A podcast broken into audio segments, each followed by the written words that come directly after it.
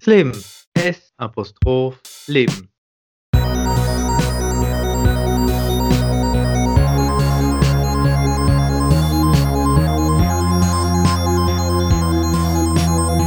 Oder für unsere bundesdeutschen Zuhörerinnen und Zuhörer das Leben mit Steven Und Tommy. Willkommen zurück, liebe Zuhörerinnen und Zuhörer. Grüß dich, Tommy. Servus. Wie geht's dir? Mir geht's wunderbar. Gestern einen spontanen Ausflug in die schöne Stadt Bremen gemacht. Sehr süße Altstadt. Keine Erwartungen gehabt, aber doch sehr süß. Also wenn man hier in der Gegend ist, absolute Empfehlung von mir. Cool. Siehst du, man kriegt in diesem Podcast auch Reisetipps.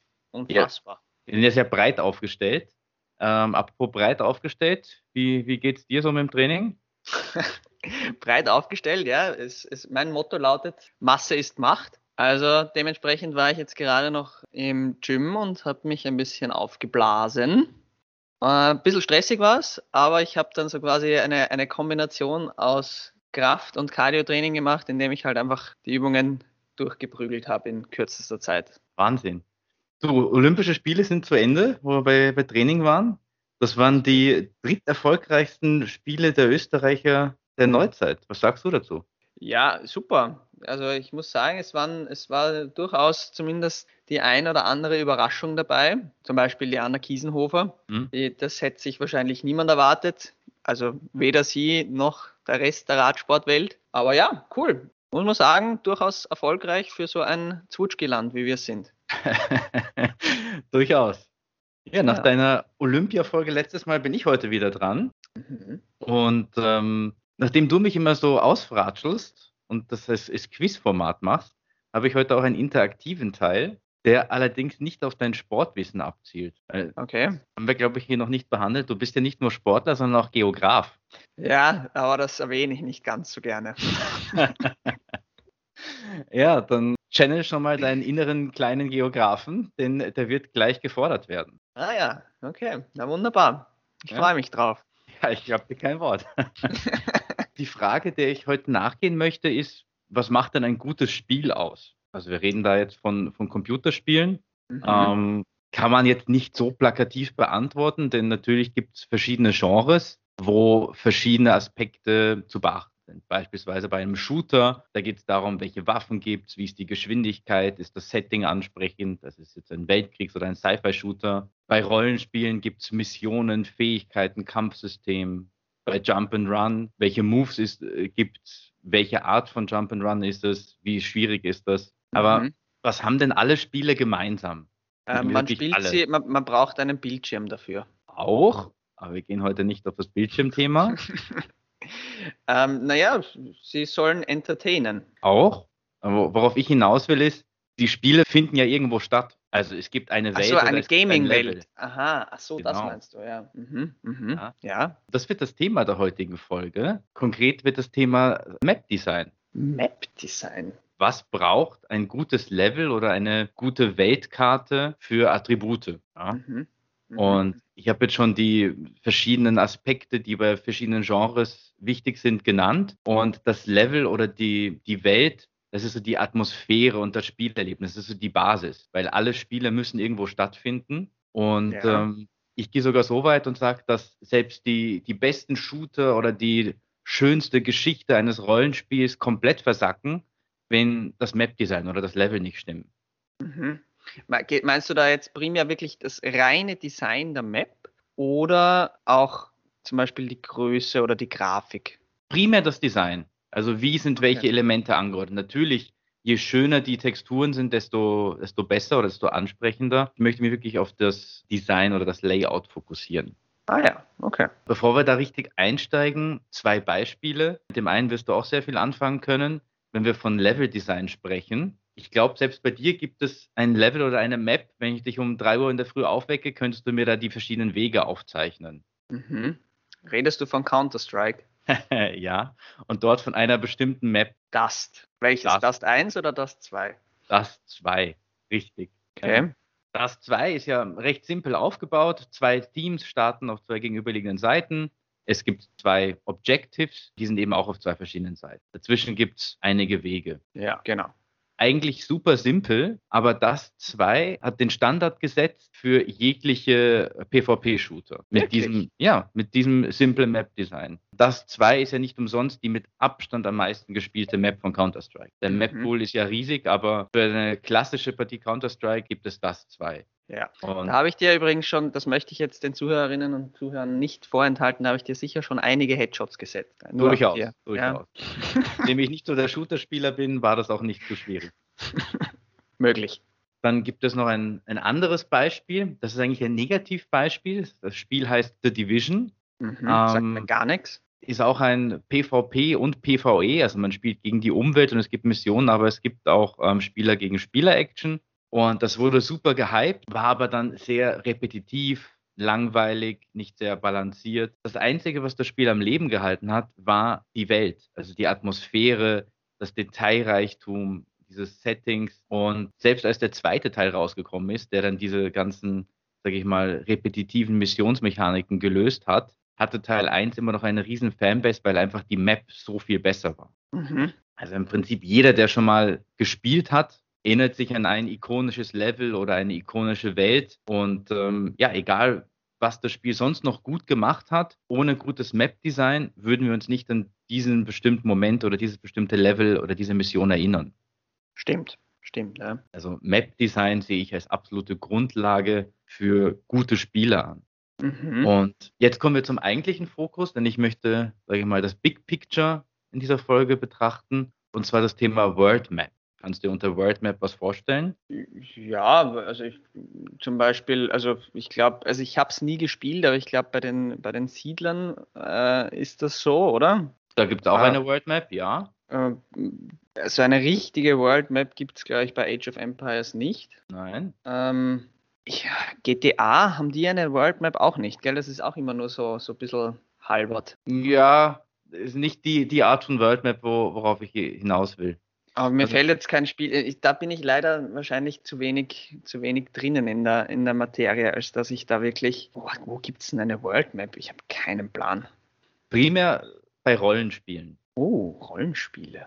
Rollenspiele, also RPGs oder JRPGs. Du kannst dir so vorstellen, du hast im Prinzip eine Weltkarte, wo dann verschiedene Level oder Stationen drauf sind. Mhm. Und bei Rollenspielen ist eben der besondere Fokus auf die, diese World Map, weil man eben sehr viel hin und her reist. Teilweise gibt es auch Backtracking, also man geht erst einen linearen Weg, dann muss man aber nochmal in die andere Stadt zurückgehen und es ist sehr verwoben. Dann werden vielleicht neue Gebiete freigeschalten. Also man, ist, man verbringt sehr viel Zeit auf dieser Weltkarte mit Erkunden. Mhm. Mhm. Ich bin auf dieses Thema für den Podcast gekommen, random, als ich mir Speedruns angeschaut habe und Ja. ähm, von Rollenspielen. Und da ist mir dann eine Gemeinsamkeit aufgefallen, dass ich immer wieder gedacht habe, boah, die Welt ist so gut und das ist so gut designt und warum ist das Gebirge dort platziert und das macht total Sinn und wie man von der einen Gegend in die andere kommt. Und dann habe ich angefangen, mich damit zu beschäftigen, was so eine gute World Map ausmacht. Also warum kommt dieses Gefühl, boah, das ist jetzt gut im Vergleich Mhm. zu, naja, ich gehe jetzt von A nach B, weil das Spiel mir das sagt und weiß aber eigentlich nicht warum. Da gibt es gewisse Kriterien, auf die ich gleich eingehen möchte. Was macht denn nämlich eine gute World Map aus? Und hier kommt jetzt dein Geografenwissen zu tragen, um, Oh und äh, ja, um ein paar Regeln zu definieren, wie also eine, eine gute World Map aussieht. Für alle, die es interessiert, die Hauptquelle der Recherche für diesen Podcast war ein Buch, das heißt A Magical Society Guide to Mapping, wo eben die Kriterien, die wir gleich aufzählen werden und noch viele, viele, viele weitere Details vorgestellt werden. Das Buch ist Pay as you wish. Also jeder, der daran interessiert ist, checkt das aus. Es ist wirklich ein sehr umfassendes Kompendium. Kommt auch in die Shownotes natürlich. Natürlich. So, Tommy, fangen wir an. Wie sieht denn so eine Welt aus? Wenn du jetzt mal von, von der Erde ausgehst und abstrahierst, was, was gibt es denn alles so auf der, auf der Oberfläche der Welt? Naja, Wasser, Wald, Berge, Seen, Flüsse, aus, Eis, Schnee, ganz wichtig. Thema Schnee ist, ist mir besonders wichtig. Und es gibt Landmassen. Ja, ja, naja, gut, das, ja. Ja. So eine Landmasse, die teilt sich bei uns auf der Erde in gewisse Kontinente. Und wie sind diese Kontinente entstanden? Naja, durch Plattenbewegungen. Wunderbar. Plattentektonik. Und die, diese Plattentektonik, also wenn wir von der Landmasse ausgehen, das muss sich irgendwie wie gut anfühlen. Also die Kontinente müssen zusammenpassen, Es müssen irgendwie Bruchlinien erkennbar sein in den Kontinenten. Und durch diese Bruchlinien und die Plattentektonik werden dann auch, da kommen wir dann noch gleich dazu, Gebirge definiert. Also die können ja auch nicht irgendwo random entstehen, sondern das muss ja alles irgendwie zusammenpassen. Da gibt es einige Spiele, unter anderem auch Chrono Trigger. Das ist ein äh, Super Nintendo-Spiel, ein Klassiker, wo man durch die Zeit reisen kann und sich die Oberwelt noch entsprechend verändert. Und da ist dieses Plattentektonik-Konzept natürlich umso wichtiger, da man äh, sehr, sehr weit in der Zeit zurückreisen kann und auch ein ganzes Stück in die Zukunft. Und auch hier wurde dieser plattentektonische Aspekt berücksichtigt. Okay, das heißt, die, die Spielmacher haben da möglicherweise wirklich Leute äh, zusätzlich engagiert, die sich mit so einem Thema auskennen, oder? Absolut. Also da ist viel Gehirnschmalz reingeflossen, so wie kann das aussehen? Warum sind Gebirge, wo sie sind? Wie sind die Kontinente gedriftet? Und wenn man die zusammenfügt in der Vergangenheit, wie sieht es dann aus? Ja. Dann hast du einen Punkt schon genannt, und zwar Flüsse. Ja. Wie fließt denn Wasser? Was heißt, wie fließt Wasser? Meistens ja. bergab. Genau, also Wasser fließt immer zum niedrigsten Punkt und nimmt immer den Weg des geringsten Widerstandes. Das sind so zwei Hauptregeln, wenn wir von Flüssen sprechen. Eine weitere Regel ist, dass Flüsse sich nicht teilen oder sehr, sehr, sehr, sehr selten teilen. Also es ist einfach unnatürlich, wenn sich ein Fluss irgendwo teilt. Da wäre jetzt die Ausnahme ein Delta. Ja, genau. Ich wollte nämlich gerade, ich wollte gerade widersprechen. Ja. Wolltest du auch das Delta-Beispiel bringen? Ja. ja aber ein Delta ist ja keine Flussteilung per se, sondern da wird ja nur die Mündung des Flusses größer durch mittransportierte Sedimente. Ja, beziehungsweise fräst sich das Wasser ja dann auch, wie du richtig sagst, oft einmal einfach den, den Weg frei und dann entstehen dadurch so Altarme und solche Geschichten. Aber würdest du das als neuen Fluss definieren, so ein Altarm? Einen, einen neuen Fluss? Nein, das würde ich einen, als einen Nebenarm definieren. Okay. Papa, wenn du zuhörst, sei stolz auf mich. genau. Also Flüsse teilen sich nicht. Das ist noch so eine weitere Grundregel, wenn man eine, eine Map kreiert. Dann hast du auch genannt Seen korrekterweise. Seen können mehrere Zuflüsse haben, aber es ist selten, dass sie mehrere Abflüsse haben. Mhm. Ansonsten müsste es ja zwei gleich niedrige Punkte mit gleich niedrigem Widerstand geben, dass der See von zwei Orten abfließen kann. Das ist einfach extrem selten. Ja. Und, Zuflüsse ähm, kann er aber mehrere haben. Genau, Zuflüsse kann es, kann es beliebig viele geben, die dann eben in diesen See münden. Vor allem, wenn der See die niedrigste Stelle in der Umgebung ist, dann wird das Wasser natürlich von diesem Punkt angezogen. Jetzt zum Ursprung von Flüssen. Wo entspringen denn Flüsse meist? In einer Quelle. Irgendwo meist, äh, manchmal in irgendwelchen Gebirgen. Nicht immer, aber sehr oft. In Gebirgen. Das heißt, es wirkt natürlich, wenn man in der Map-Erstellung Flüsse von Bergen entspringen lässt, die dann entweder in einen anderen Fluss münden, in einen See oder meinetwegen auch direkt ins Meer fließen. Dann kommen wir zum Thema Berge. Wie sieht denn so ein Berg aus? Steht der ganz allein in der Landschaft? Immer. immer, immer. Okay. immer. Dein Papa war gerade stolz auf dich, das hast du jetzt Nein, natürlich nicht. Ja, also das entsteht ja eben, wie du schon gesagt hast, durch die Plattentektonik. Die schieben sich aneinander, übereinander und dadurch wird dann, äh, werden dann Landmassen aufgetürmt. Entweder durch Plattentektonik oder durch Vulkanaktivität. Dadurch stehen Berge seltenst möchte jetzt nicht sagen nie, aber seltenst alleine. Es ist einfach unnatürlich, wenn du irgendwie einen 4000er hast und in einem Radius von 100 Kilometern sonst keine andere Erhebung. Könnte man ist sagen, eher ja, bei Vulkanen zum Beispiel dann so. Ja, aber selbst da hast du, wenn ich jetzt das Kilimanjaro-Beispiel heranziehe, der Kilimanjaro ist mit Abstand der, der höchste Berg und auf einigen Fotos sieht so aus, als würde er alleine dastehen. Es gibt allerdings in der Gegend noch andere Erhebungen oder kleinere Berge. Also so wirklich ganz alleine sieht unnatürlich aus. Stimmt. Und jetzt machen Berge auch etwas und sie machen etwas mit dem Klima. Jetzt hm. habe ich mir im Geografieunterricht ein Wort gemerkt. Gebirge sind oft eine Klimascheide. Das hast du wieder gemerkt, gell? Ja, ich habe ja auch ein Geo vertiefend maturiert. Irgendwas muss hängen geblieben sein. Diese Klimascheide, die funktioniert so, und bitte korrigiere mich, dass je nach dominanter Windrichtung eine Seite des Berges den Wind abkriegt und dementsprechend auch die feuchte Luft. Dann steigt diese Luft an den Berg rauf und je höher es rauf geht, desto weniger Feuchtigkeit bleibt hängen. Und wenn die Luft auf der anderen Seite wieder runterfällt, ist sie eher trocken. Ja, ja. Kann man ja. das so grob stehen lassen? Grob kann man es so stehen lassen. Wenn wir es grob stehen lassen wollen, kann man das so stehen lassen, ja. Dann lassen wir es mal grob stehen. Aufgrund dieser Tatsache ist es sehr unwahrscheinlich, dass auf beiden Seiten eines Gebirgszugs prächtige Wälder oder fruchtbares Land stehen. Das heißt, die eine Seite wird immer etwas mehr äh, Flora und Fauna beinhalten als die andere. Ja, kommt immer ein bisschen auf, auf das, auf, auch auf das Gebiet drauf an, wo man, wo man sich gerade befindet. Aber ich stimme dir, wenn wir gerade bei grob sind, stimme ich dir grob zu, ja.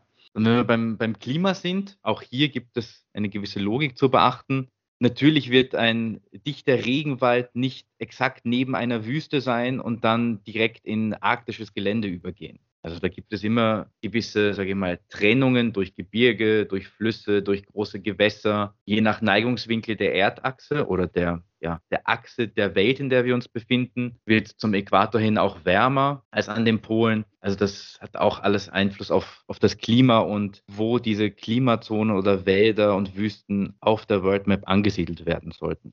Ja, genau. Klimazonen. Schlagwort Klimazonen, ganz wichtig. Genau. Jetzt haben wir die Welt so grob skizziert. Also es gibt Landmassen, die sind irgendwie durch Plattentektonik entstanden. Dann gibt es Flüsse, Gebirge, die beeinflussen das Klima. Es gibt verschiedene Klimazonen. Jetzt gibt es natürlich auch noch Lebewesen in dieser Welt. Beschränken wir uns mal nur auf die Menschen, sonst würde das den Rahmen sprengen.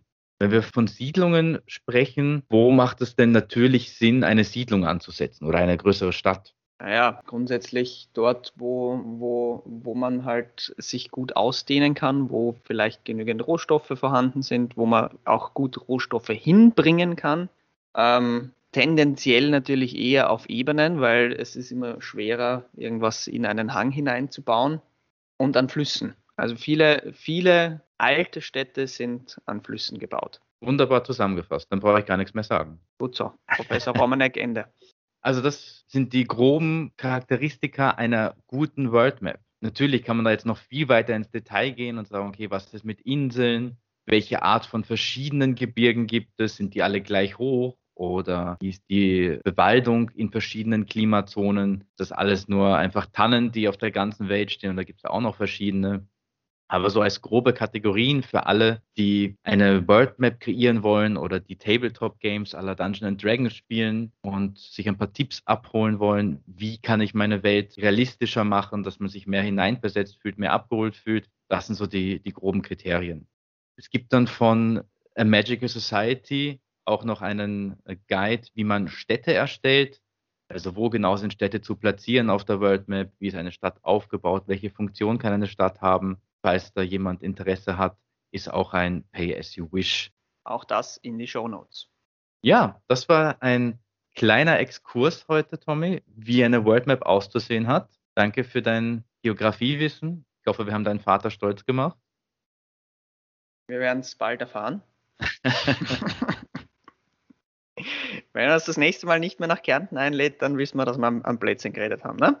Vielen Dank fürs Zuhören. Danke, Steven, für dieses, diesen kurzen Abriss des Mappings in Spielen. Und wir hören uns demnächst wieder. Bleibt dran, vergesst nicht, wir brauchen eure Abos sowohl auf Spotify als auch auf Instagram. Und bis bald.